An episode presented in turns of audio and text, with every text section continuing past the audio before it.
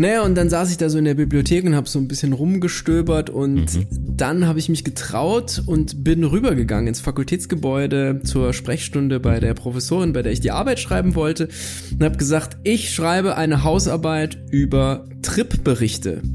Mm, nice, mega spannend. Genau total interessant auch, weil die Bayreuther Linguisten, das sind vornehmlich Textlinguistinnen und die haben sich viel so mit, mit, mit also Packungsbeilagen und so weiter mhm. beschäftigt.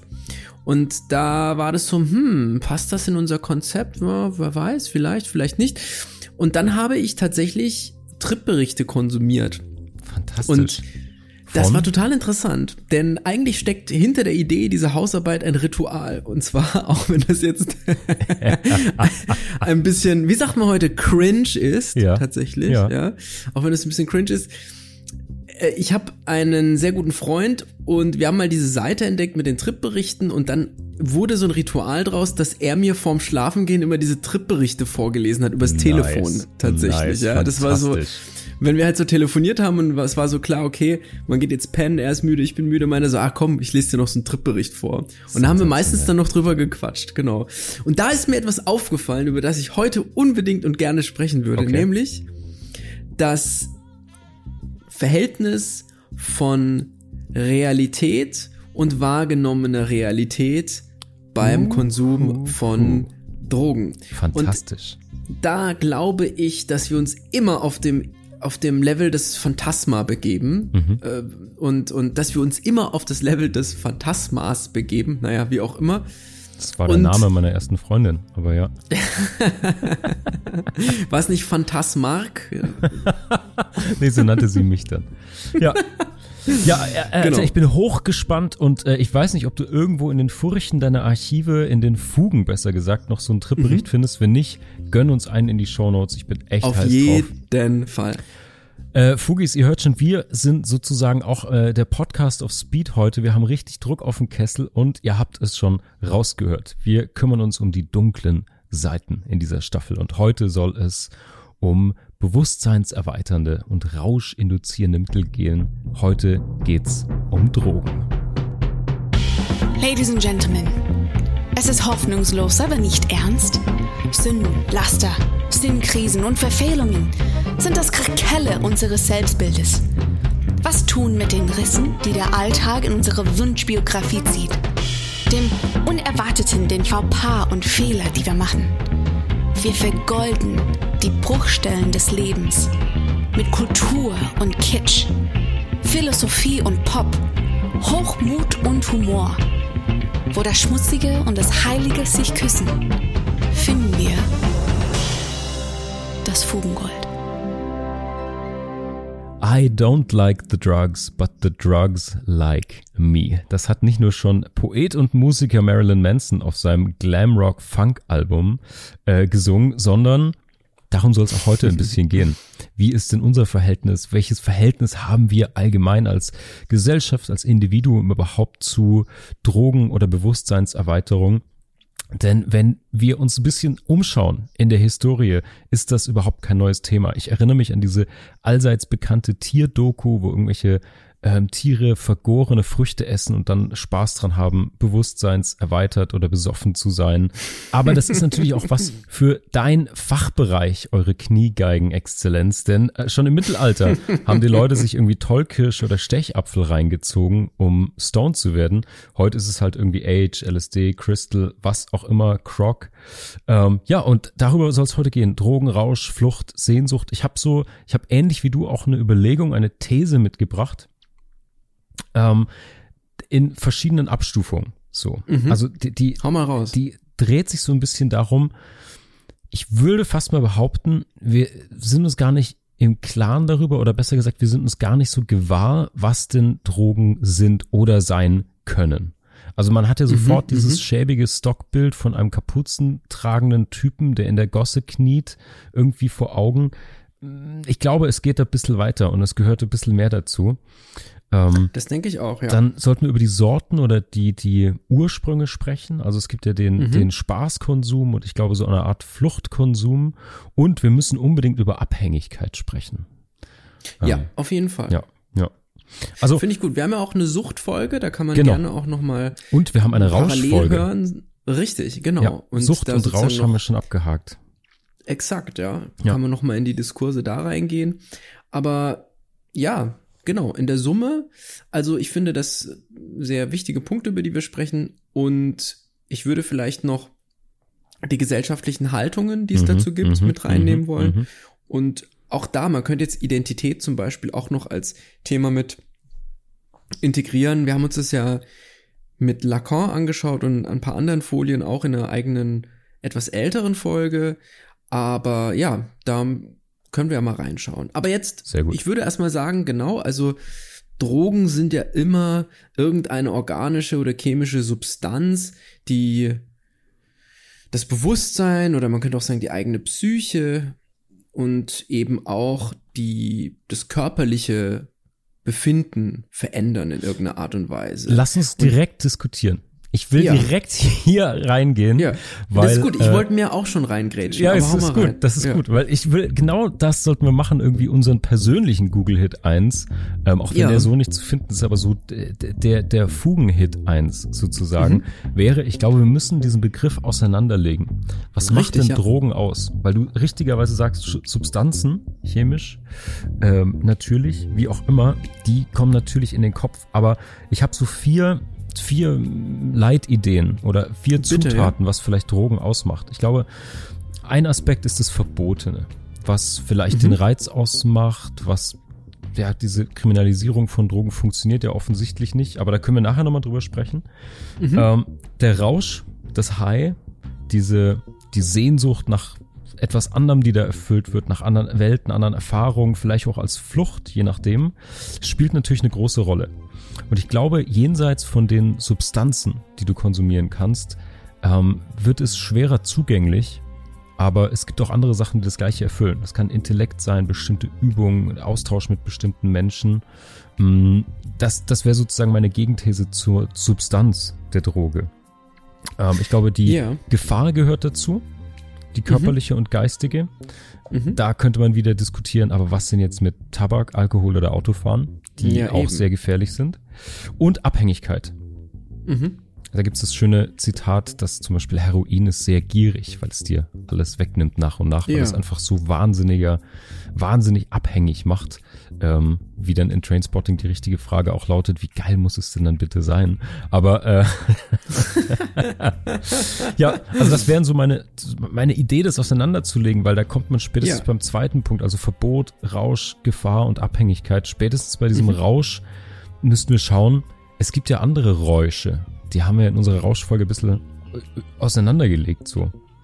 Deswegen, Richtig. Ja, was, wa- was, was berauscht dich denn außer Drogen, klassischerweise? Also da würde ich nämlich den, den einen Punkt noch mit reinnehmen wollen. Ich kann dir das gleich sagen. Ich finde, dass man dem nebenan stellen kann, dass ja der Genuss auch noch wichtig ist. Und das Mhm. ist ja auch etwas, was also nicht, was es nicht differenzieren kann. Mhm. Das, äh, deswegen würde ich dem, was du jetzt auseinandergelegt hast, voll folgen. Ich glaube aber, dass man nebenan stellen kann, dass so ein bisschen das, was in der Forschung diskutiert wird, da gibt es eben so ein Spannungsfeld aus Genuss, Erfahrung, Ritus, Verbot und Sucht. Das sind so die Kategorien aus der, aus der Forschung. Und bleiben wir mal bei dem Genuss. Du hast ja gerade gefragt, was oder was hast du gerade noch mal gefragt, was mein persönlicher Genuss daran wäre? Nein, Oder wo, ähm, wo du dich äh, berauscht, ob jetzt Drogen Ah. oder nicht Drogen Ah. oder zumindest diese, Ja. den Rausch suchst. Also ich kann mich ja da mal outen als, als Normalo eigentlich. Ich konsumiere keine Drogen abseits von Kaffee und Alkohol. Zigaretten inzwischen auch nicht mehr, tatsächlich. Fugis sind Wobei- schockiert. Genau, wobei ich da jetzt einfach, also ich hänge das jetzt nicht so in die große Glocke. Also ich sage jetzt nicht so überall, "Äh, ich habe aufgehört, ich habe aufgehört, sondern ich rauche gerade so ein halbes Jahr schon nicht mehr. Aber grundsätzlich bin ich dem Rauchen immer noch sehr offen. Das ist der feine. Unterschied. Das ist der feine Genau. Unterschied. Ich, ich verstehe die Kultivierung dessen und so weiter. Also da bin ich ziemlich langweilig eigentlich. Also ich, wenn ich mich berausche, dann ist also wirklich dem Begriff nach, dann ist es Alkohol. Meistens Whisky oder Rotwein. Mhm. Also das sind so Mhm. meine, meine Punkte. Aber ich kann mal sagen, wenn man das sozusagen in so einen dionysischen Zusammenhang stellen möchte, Hm.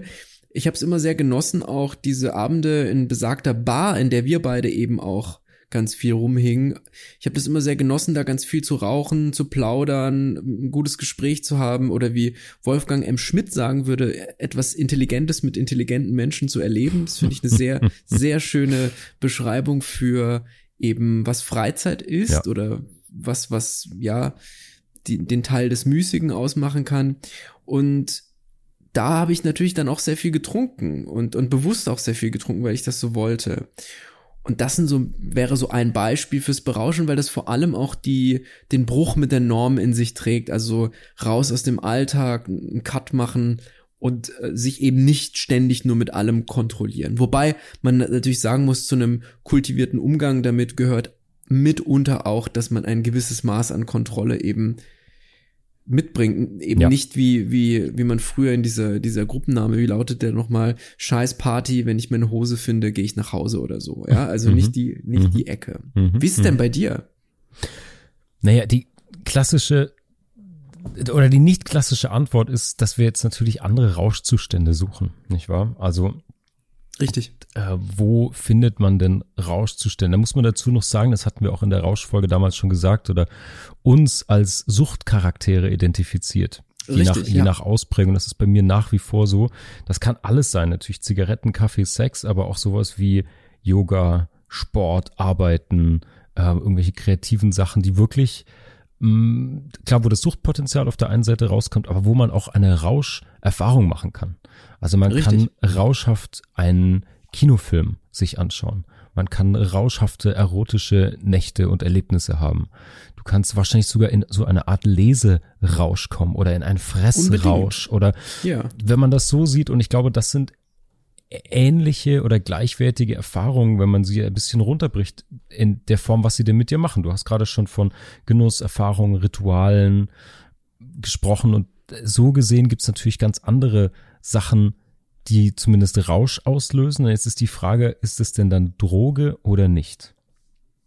Schwierig. Also ich glaube, das, was wir Droge nennen, ist ein vornehmlich gesellschaftlich geprägter Begriff. Mhm. Denn die Droge markiert immer den Unterschied zur Medizin zum Beispiel oder zu dem, was alltäglich konsumiert wird und mhm. vielleicht eine Nebenwirkung hat. Denn die Nebenwirkungen, die man von Drogenkonsum kennt, die klassischen, also beispielsweise der Schwindel beim Trinken oder das Doppeltsehen oder so mhm. oder dreifach oder vielfach sehen überhaupt, das gibt es ja dann auch bei Medikamenten beispielsweise als Nebenwirkungen. Da wird sie ja dann auch als lästig und weniger als angenehm mhm. empfunden. Mhm. Jetzt kann man natürlich sagen, naja, doppelt sehen und, und herumtorkeln und Schwindel ist natürlich beim Alkohol auch unangenehm, aber die Art und Weise, wie man das in Kauf nimmt, diese Nebenwirkungen oder eben Hauptwirkung, je nachdem, was man anstrebt, ist natürlich ausschlaggebend. Und ich glaube, dass da hinzukommt, dass eben eine Akzeptanz vorherrschen muss. All hm. das, was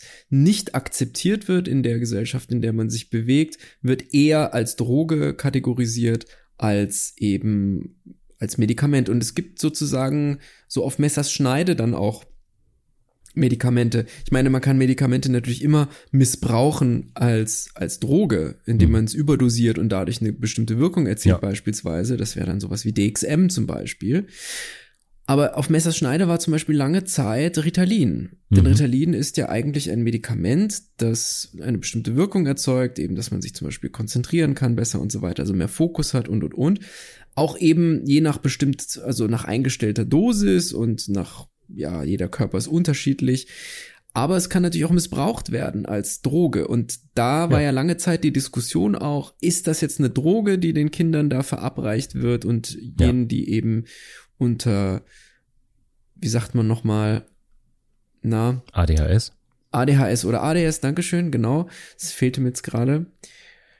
Ist das jetzt eine Droge? Und da hat sich der Diskurs ein bisschen geändert und inzwischen ist das ja durchaus akzeptiert, Ritalin. Es ist nicht mehr so, mhm. dass das irgendwie so dämonisiert wird. Und wir haben ja eine ähnliche Entwicklung auch mit Marihuana zum Beispiel, also mit Gras. Ja. Gras wird jetzt ja zuletzt eher entdämonisiert und man überlegt sich nicht, eben das, also Abs man, man absolut, überlegt ja. sich, ob man das ja. nicht legalisiert auch und so weiter, während beispielsweise Nikotin total dämonisiert wird. Mhm. Rauchen ist ja ganz schlecht mhm. und geht gar nicht. Also da ist eben die Frage, wie liberal ist die Gesellschaft und wie kann sie die jeweilige Droge eben in Anführungsstrichen in ihr Wertesystem integrieren, Absolut, denke ich. Absolut. Na, und die, man kann da die politischen Interessen oder Lobbyarbeit und so natürlich nicht unerwähnt lassen, auch wenn wir nicht politisch sind oder werden möchten. Aber es gibt faktisch ganz, ganz schwer nur eine, eine Argumentationsgrundlage, die so eine klare Linie zwischen Tabak, Alkohol und zum Beispiel Gras ziehen würde.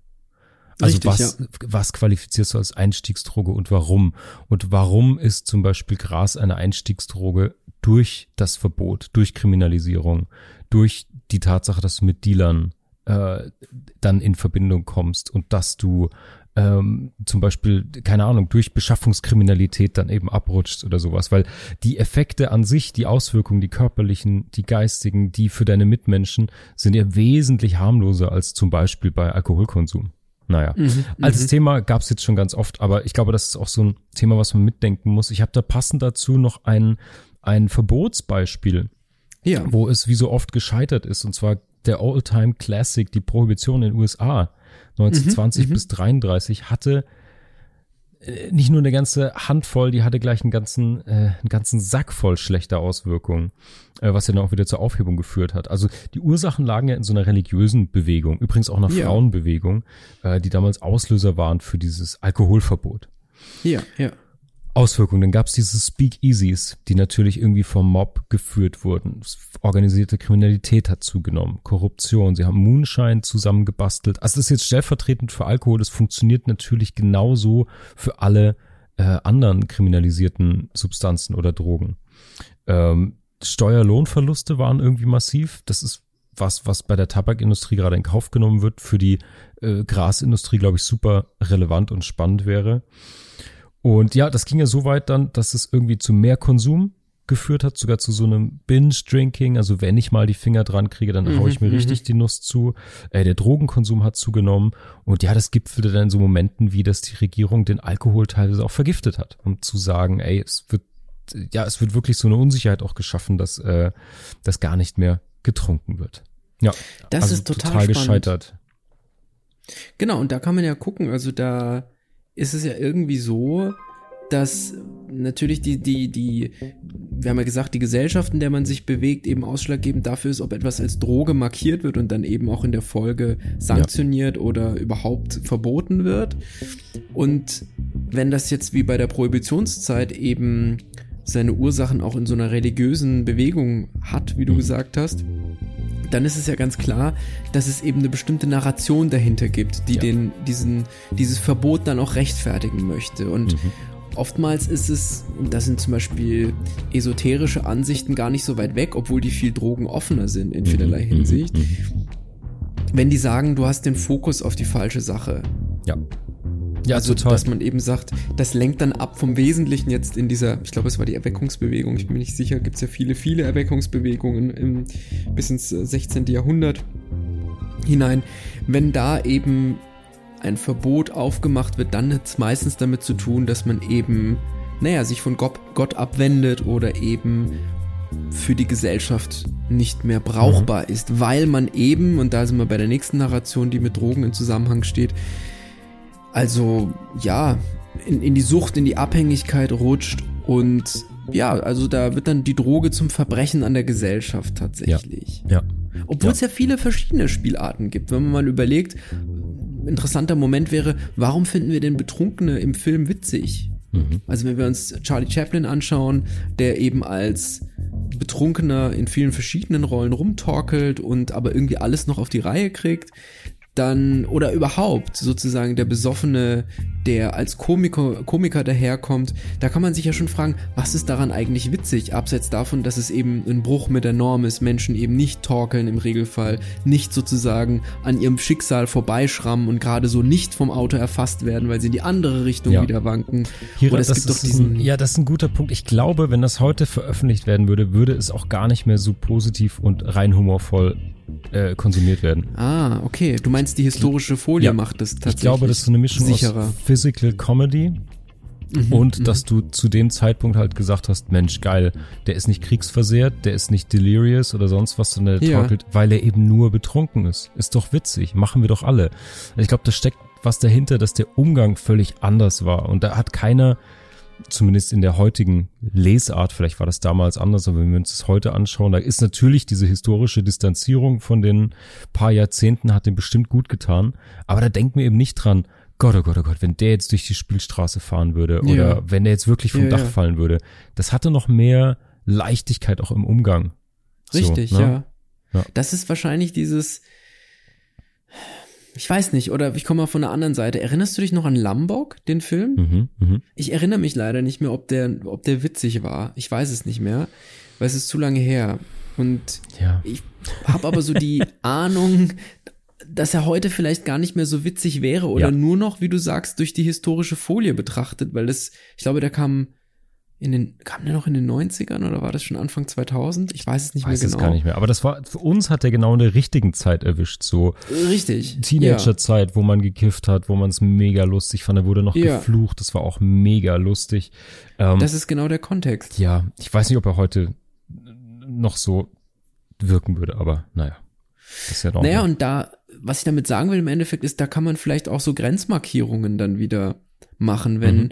eben so eine, ja, so sympathische Kiffer eben nicht mehr sympathisch sind, kann man danach fragen, warum die von der Mehrheit des Publikums eben als unangenehm empfunden werden. So wie Rauchen ja inzwischen wieder sehr stark in den Bereich des Kriminellen verschoben wurde oder allenfalls noch mit so einer verruchten Bonnie und Clyde mhm.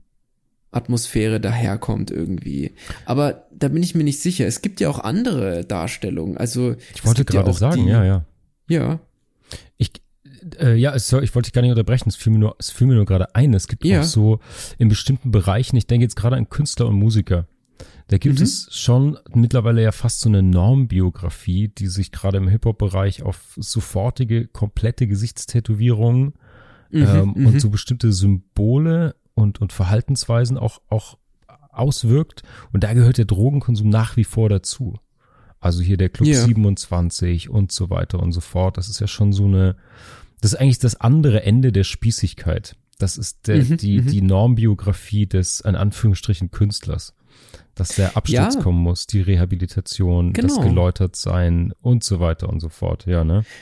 Exakt, also da kann man ja auch nahtlos eben die ganzen, das ist dann so ein Biografismus, der damit reinkommt, ja, ja? also so, ein, so, eine, so eine biografische Verarbeitungsform von Drogen, da, aber die kann ja auch, also die kann ganz real stattfinden, eben beispielsweise Amy Winehouse oder Kurt Cobain oder so, die man da so als ja kulturelle Objekte dann auch vor sich sehen kann. Ja. Und weiter noch muss man sagen, es gibt ja, da haben wir glaube ich auch mal drüber gesprochen über, na, ich vergesse immer seinen Namen.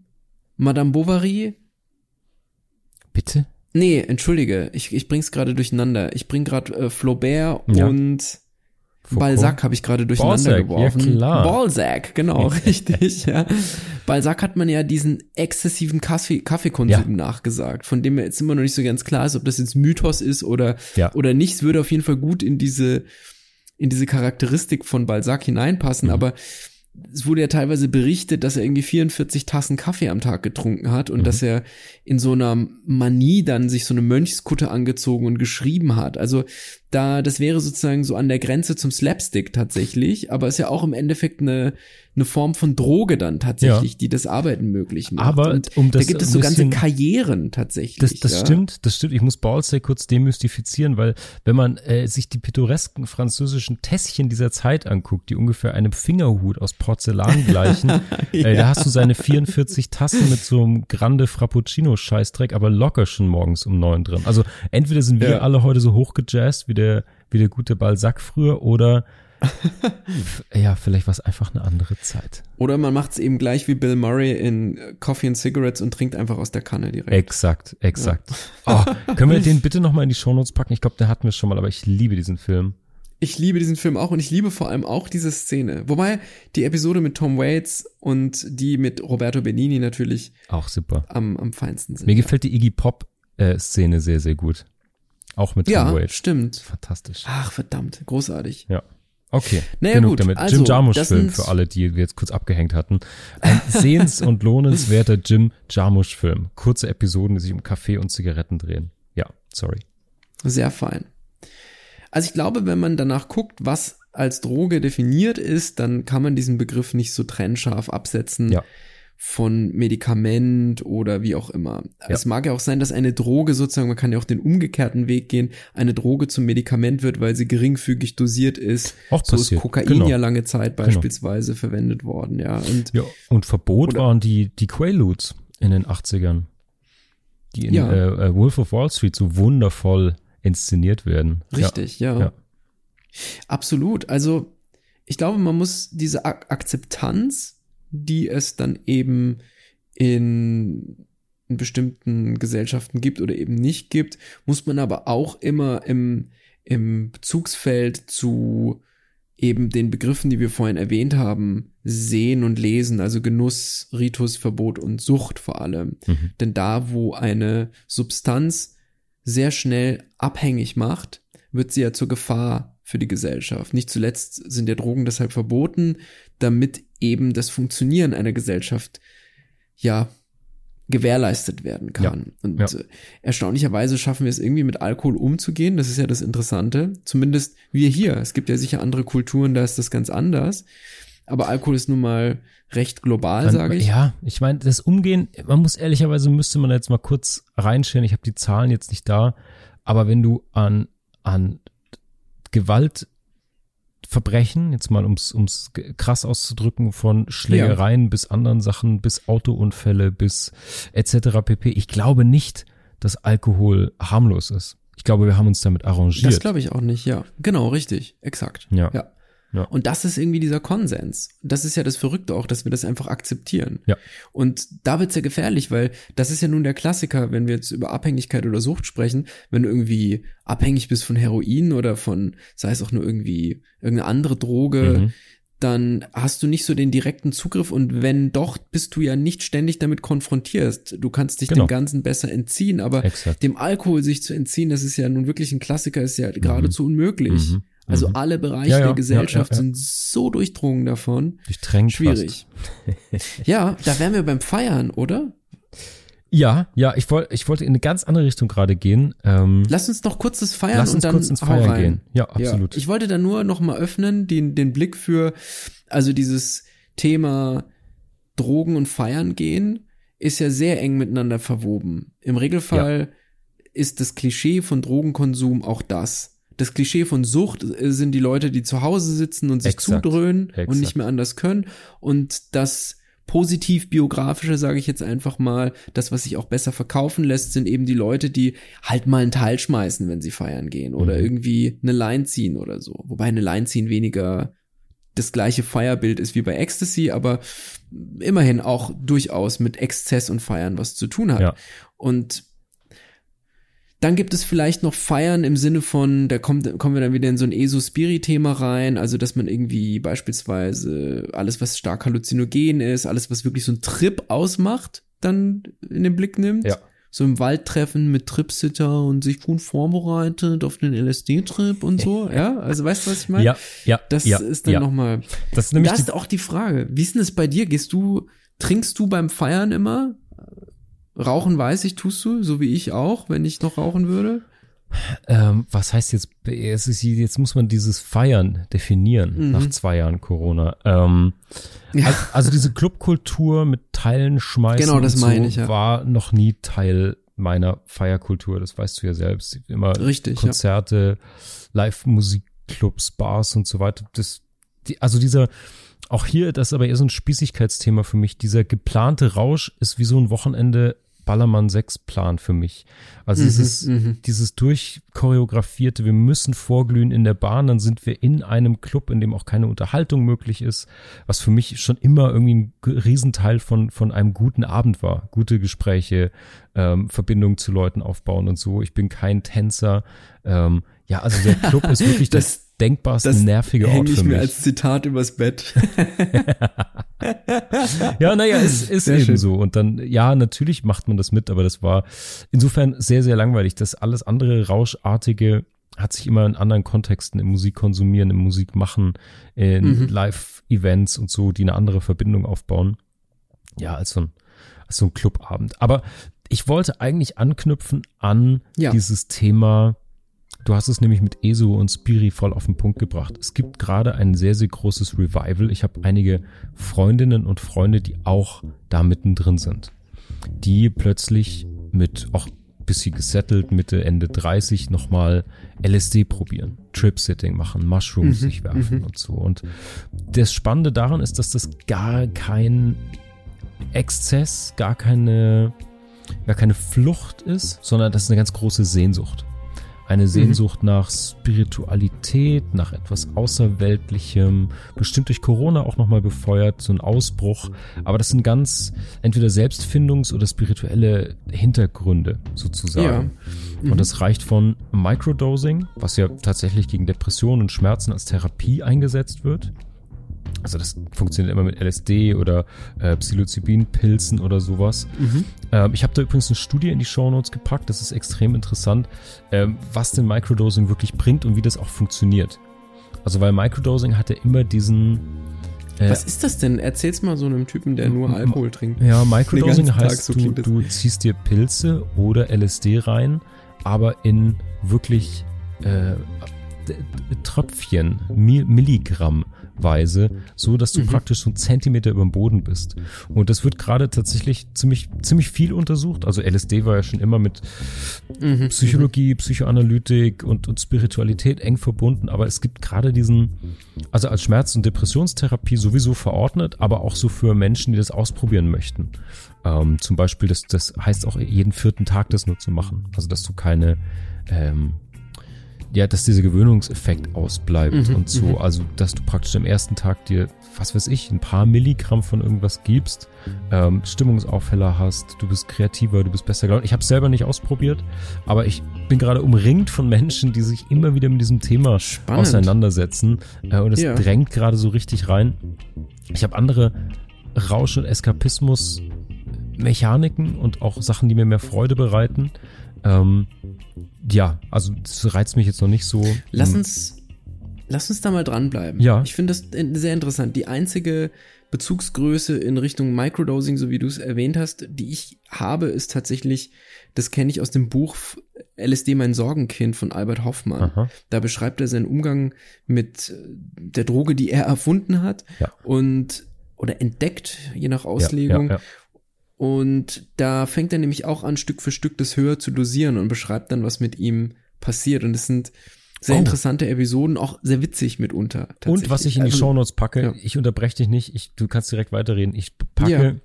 es gibt verschiedenste Künstler, die Selbstporträts auf verschiedenen Drogen gezeichnet und gemalt haben. Das müsst ihr mhm. euch mhm. reinziehen. Ich packe das in die Shownotes. Es ist sensationell. Wenn man selbst einige davon ausprobiert hat, ähm, ist es sehr anschlussfähig und ganz toll visualisiert.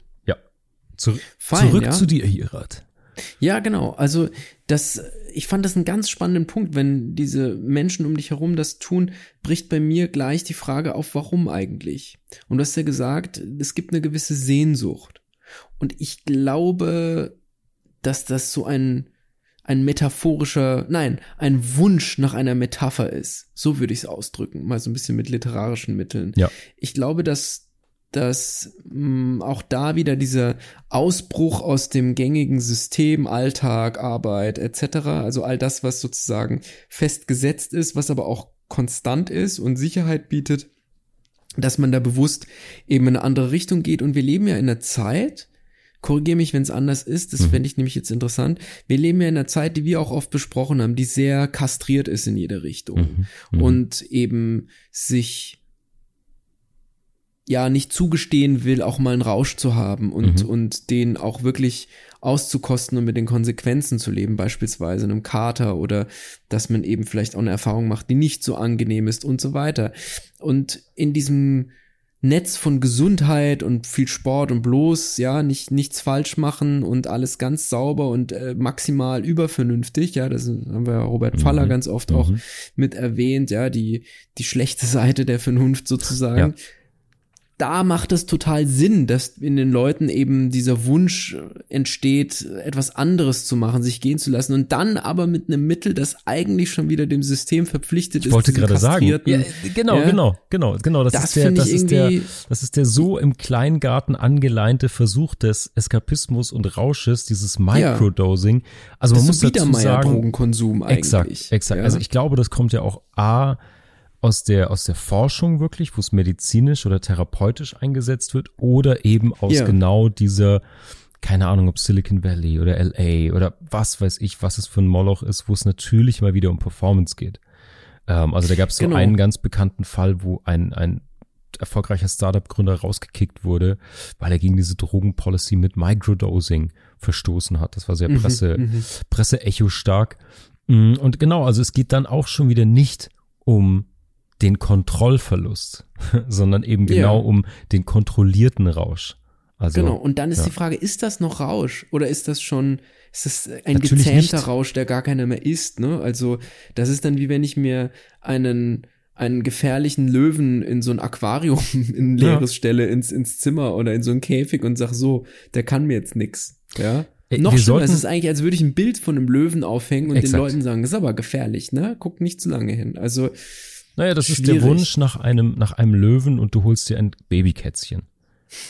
Sa sagen wir mal so. Das ist wunderbar. Wir, wir sollten Ja, einen Rausch, so. wir sollten einen Rauschzoo mal aufmachen.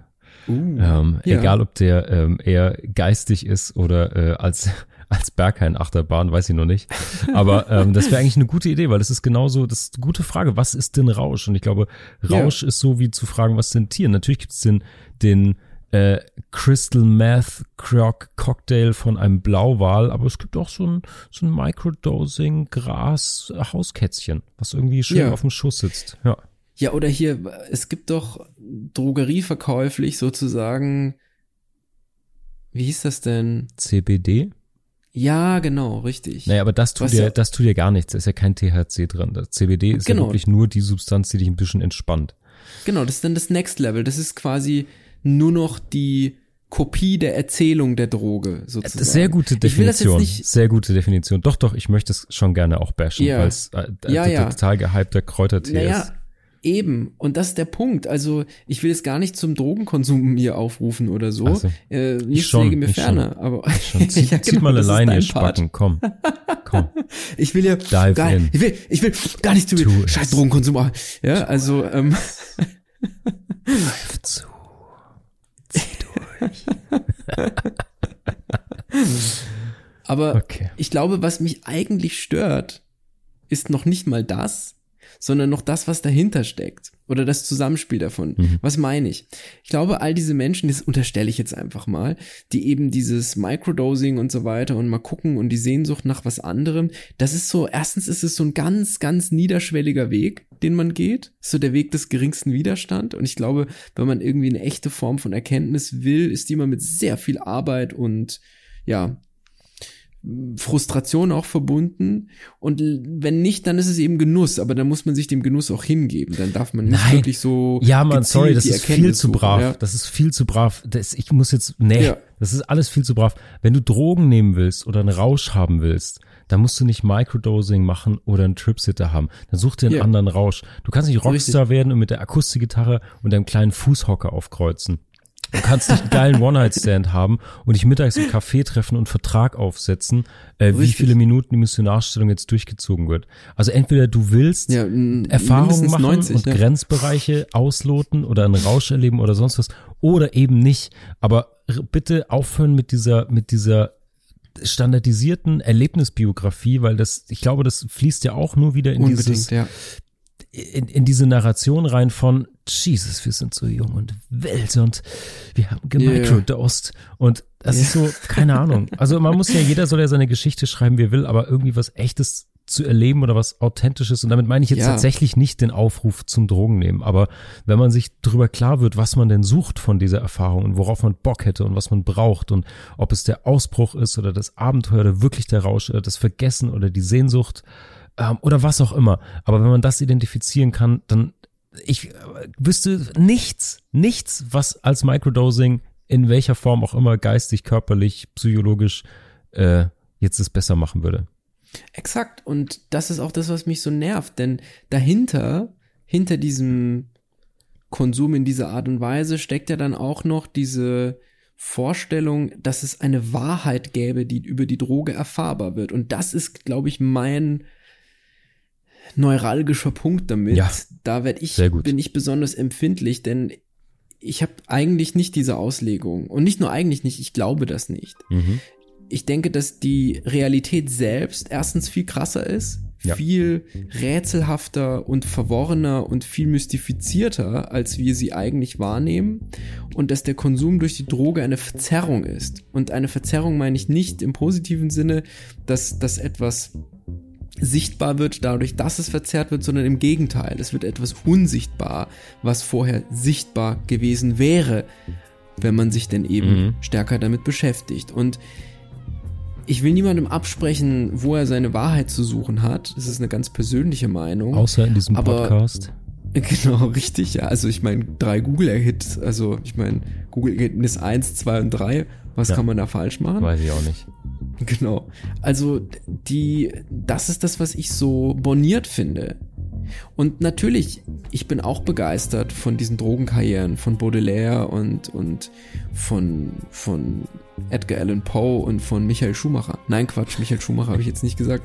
Ich meine natürlich Joel Schumacher, The Lost Boys, interessanter Film. Mhm. Da wird äh, ja Vampirismus und Drogensucht, aber egal. Also oder ja, man denke irgendwie an an The Strange Case of Dr. Jekyll and Mr. Hyde Mhm. von Stevenson. Mhm. Also die diese Sachen, okay, ja, wurde unter heftigem Kokaineinfluss geschrieben und so weiter. Also da gibt es eben diese diese Erzählung und die finde ich natürlich auch spannend, aber im Endeffekt, wenn man für sich beansprucht, eine bestimmte Wahrheit zu suchen, dann kann ein rauschhafter Zustand ein Weg dorthin sein. Das gibt es ja auch in verschiedenen Genau. Religionen beispielsweise, gibt es ja diese Zugänge. Aber die muss mit denselben weltlichen Mitteln geschehen und mit, mit Ritualisierungen und so weiter. Und die darf nicht einfach darin bestehen, dass man sagt, naja, ich schmeiß mir jetzt halt immer irgendwelche Pappen ein und deswegen sehe ich dann dies und das und habe irgendwie eine Erkenntnis oder so.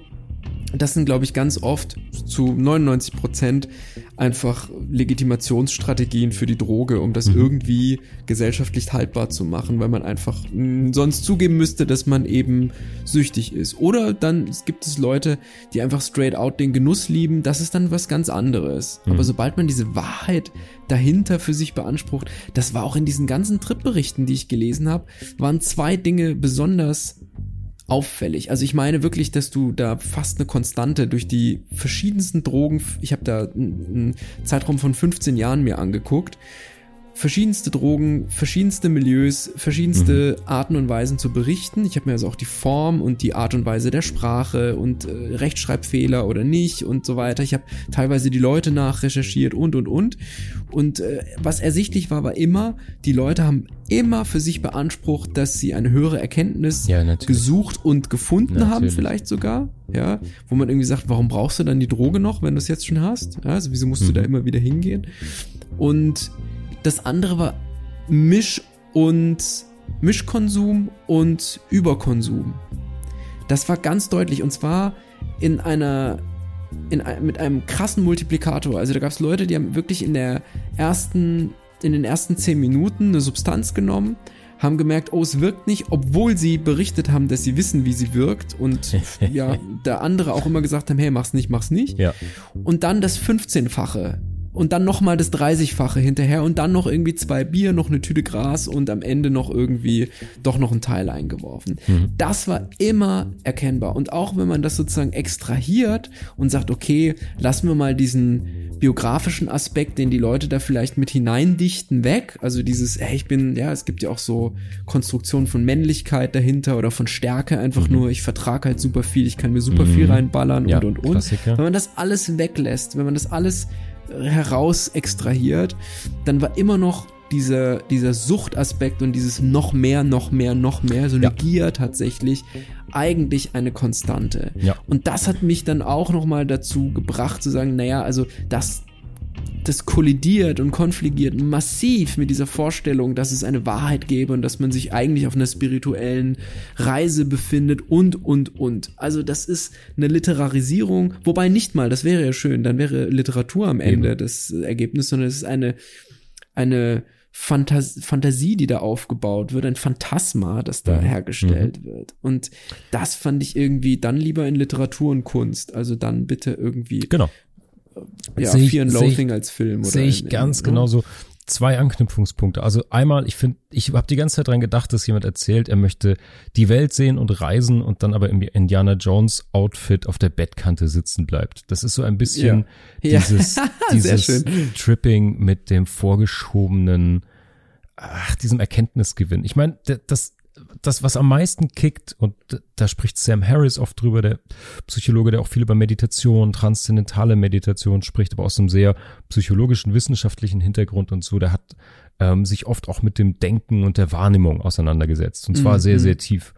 Und das Spannende ist ja, was du, selbst wenn du deinen Körper durch Substanzen einfach andere Kanäle öffnest oder sowas. Du kannst ja. ja nichts wahrnehmen, was nicht da ist, sozusagen. Entweder in dir, gedanklich, psychologisch oder von außen. Es ist eben eine Verschiebung von Wahrnehmungen oder ähnliches. Aber diese Mystifizierung und diese, diese spirituelle Sehnsucht, die da reinkommt, die, ja, die kleistert das halt so ein bisschen mit so Pastellfarben voll.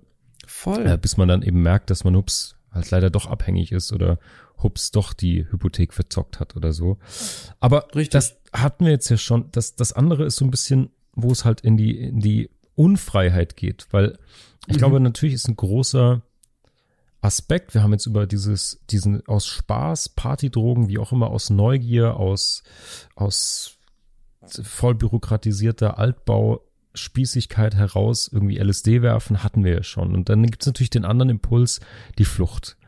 Ähm, mhm. Was, glaube ich, mhm. auch viel, oder andersrum, ich habe mich aus, aus Zufall bin in so ein Dokumentationsbücher-Rabbit Hole reingegangen, wo unter anderem auch der ähm, Comedian, Schauspieler Russell Brand, falls du den kennst, auch viel dazu gemacht hat. Mhm. Der selbst ja irgendwie massiv drogenabhängig war, auch ähm, Crack und Heroin und so, der war ziemlich weit unten und sich heute Fuck. auch irgendwie für eine Aufklärung einsetzt und eben auch das als Krankheit oder Symptom verstanden haben will, er das auch sehr spirituell wieder lösen will, aber trotzdem die ähm, die Punkte sehr, sehr gut anspricht, weil die Leute, die eben nicht aus, aus Langeweile oder Spaß Drogen nehmen, natürlich einen ganz anderen Bedarf haben, irgendeine Leere füllen müssen, irgendein mhm. Problem mhm. damit bekämpfen und das Ganze an den Rand der Gesellschaft bringen, Kriminalisierung und so weiter eben gar nicht gar nicht hilft, weil ich meine, wie hoch willst du die Strafen noch machen? Man sieht ja, dass es nicht funktioniert sozusagen. Richtig.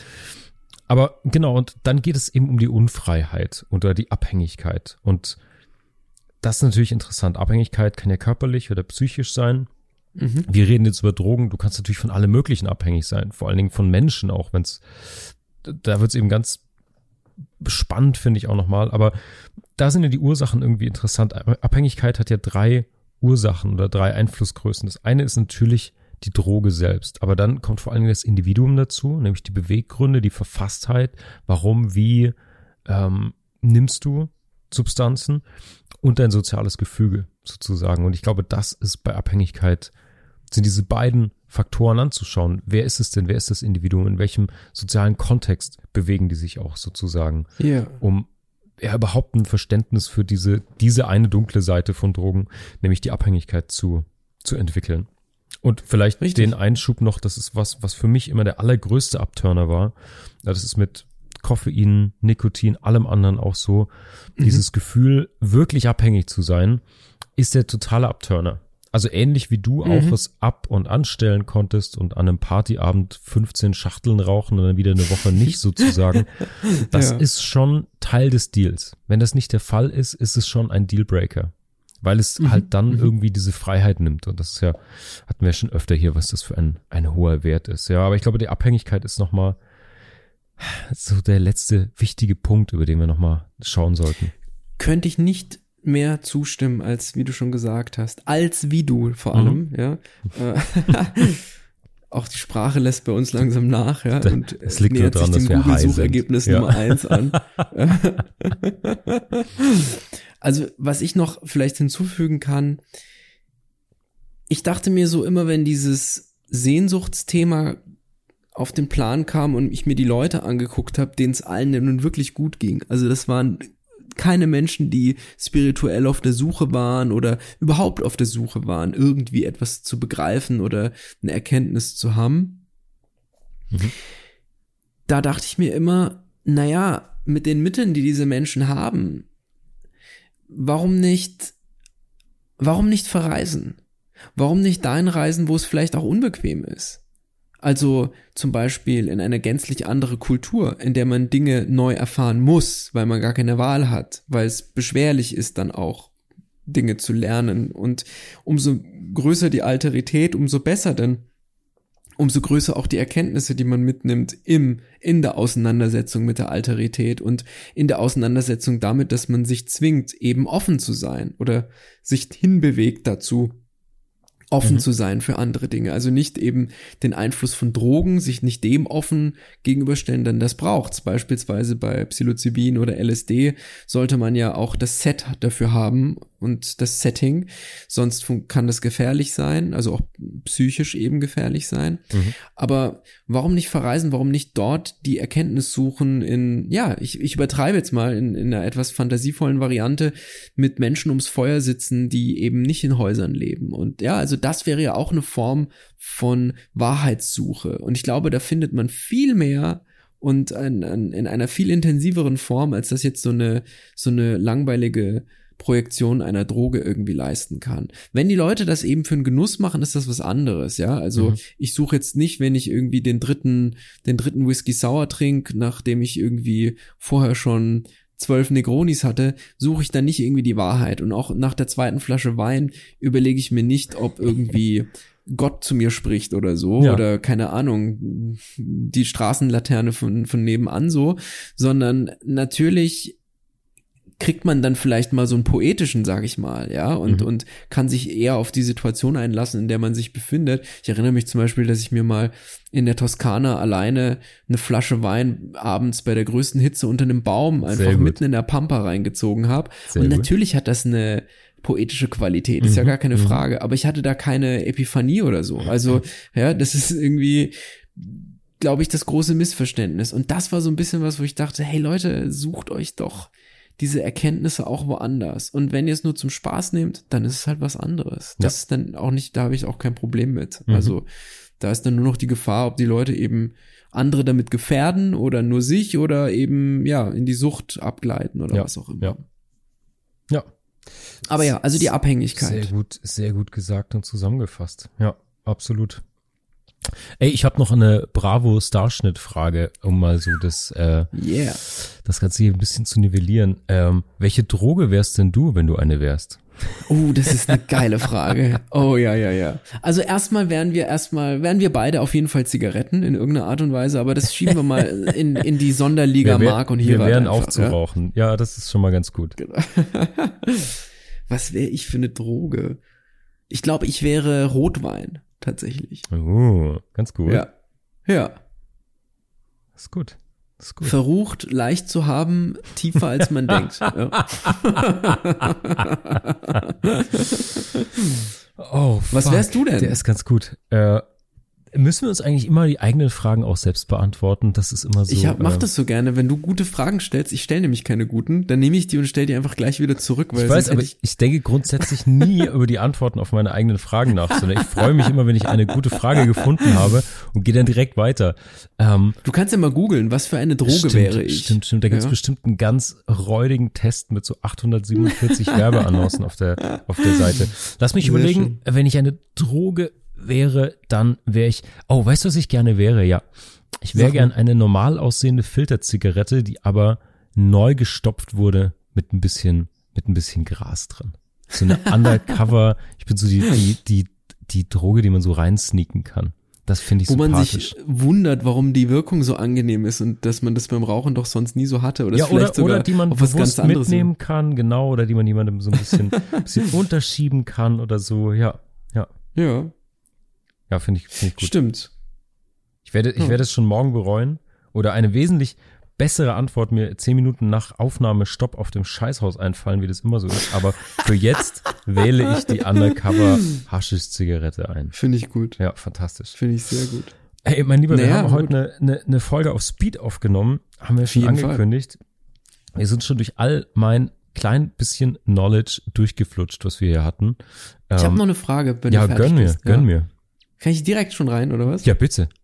Okay, also ich wollte einfach nur wissen, das zum Ende vielleicht noch ganz zackig.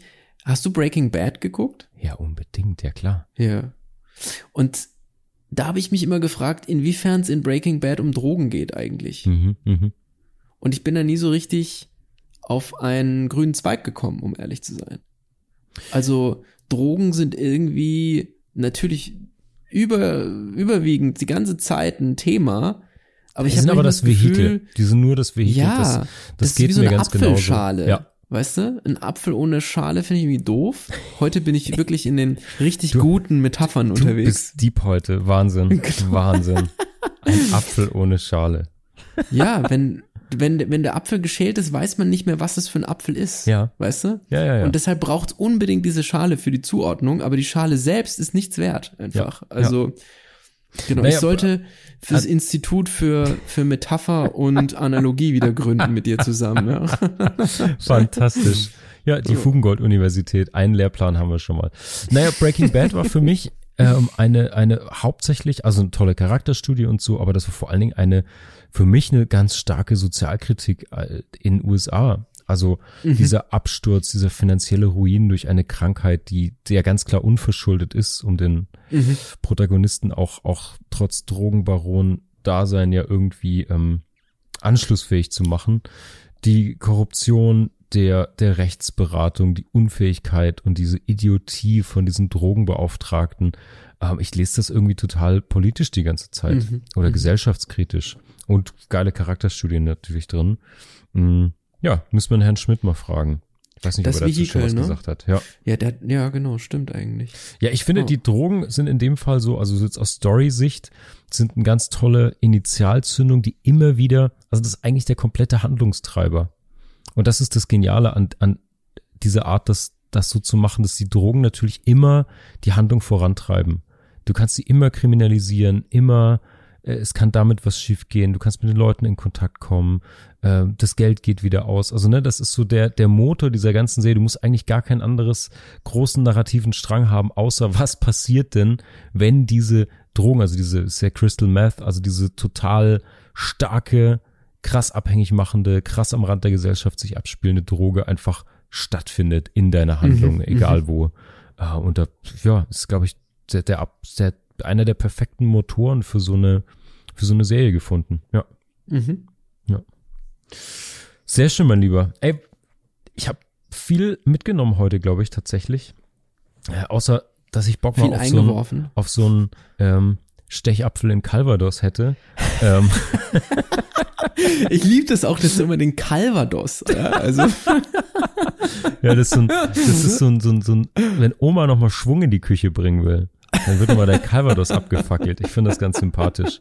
Das ist meine Art von Droge und Party. Ah, herrlich, Ja, herrlich. Calvados Party mit Marc. Ja, das, das ist es. Ähm, naja, also ich glaube, wir haben uns ein bisschen aufgeregt, aber vielleicht auch was mitgenommen über diese Sehnsüchte. Das ist für mich so ein Hauptmotiv. Also klar, die, die Flucht natürlich und die vielleicht ein bisschen zu reflektieren, was mit Abhängigkeit passiert und warum Leute da irgendwie am Rande ankommen.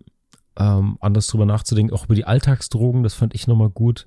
Wirklich Mhm, über, über wo ist der Unterschied, wo wird der gemacht, wo ist der denn für uns auch wahrnehmbar, was ist mit, mit Gefahren von Substanzen, Alkohol, Tabak, Marihuana und so weiter, eigentlich da drüber nachzudenken, aber das tun die meisten ja sowieso schon.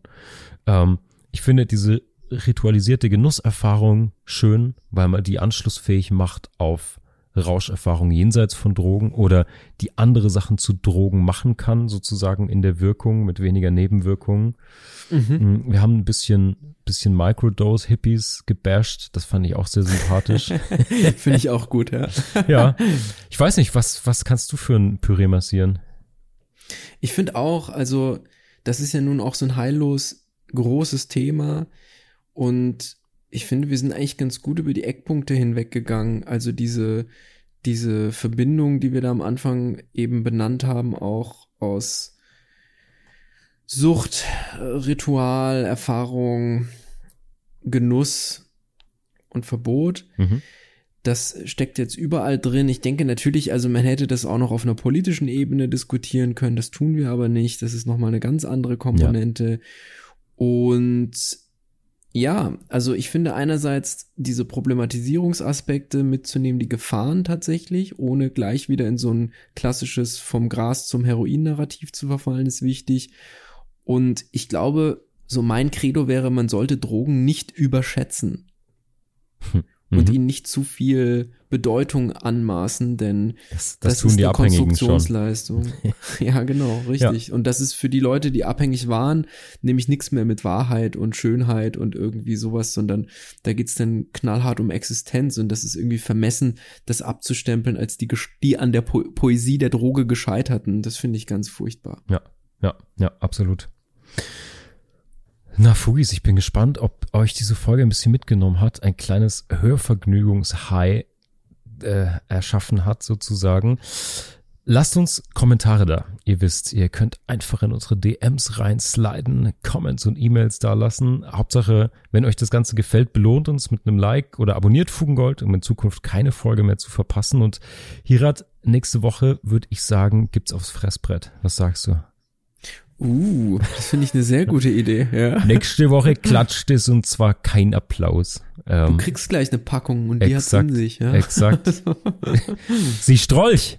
Ähm, wir wollen nächste Woche mit euch über Gewalt sprechen. Da bin ich auch gespannt drauf.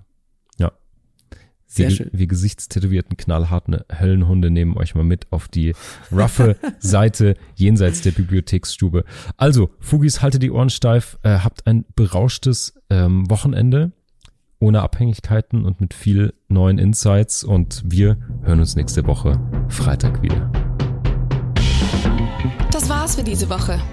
Wir hoffen, wir können einige Bruchstellen für dich vergolden. Schicke uns gerne deine Fragen und Gedanken per E-Mail oder DM. Wenn dir unser Podcast gefällt, kannst du auch Patreon unterstützen. Mehr Gold gibt es auf www.fugengold.de und überall, wo es gute Podcasts gibt. Cheerio, Fugis! Der Kultur- und Wissenspodcast Fugengold wird produziert vom Sweet Spot Studio.